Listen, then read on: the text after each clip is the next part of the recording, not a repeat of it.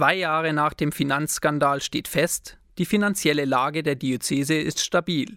Finanzdirektor Florian Bohn. Insgesamt wurde in 2019 ein Jahresüberschuss in etwa auf Vorjahresniveau und damit in Höhe von ca. 1,6 Millionen Euro erwirtschaftet. Im Berichtsjahr belaufen sich die Einnahmen auf 189,2 Millionen Euro. Die Bilanzsumme für 2019 beläuft sich damit auf 583 Millionen Euro. Ein finanziell solides Jahr für die Diözese. Allerdings rechnen die Verantwortlichen mit einer schwierigen Lage für das laufende und kommende Jahr.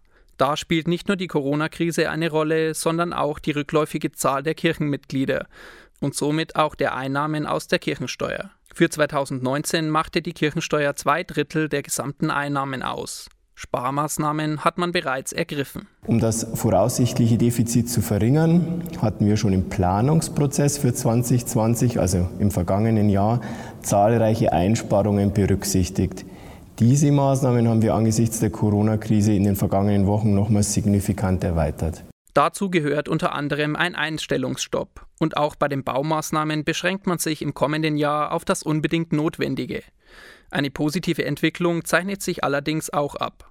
Gelder aus den USA kommen zumindest in kleinen Teilen zurück. Insgesamt hat das Bistum bisher von 60 Millionen US-Dollar an ausgegebenen Darlehen rund 18 Millionen US-Dollar zurückerhalten. Dennoch, in Zukunft wird man auch im Bistum den Gürtel enger schnallen müssen.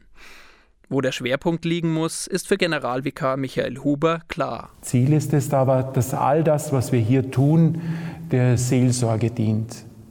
Also der Sorge für die Menschen im und aus dem Licht des Glaubens heraus.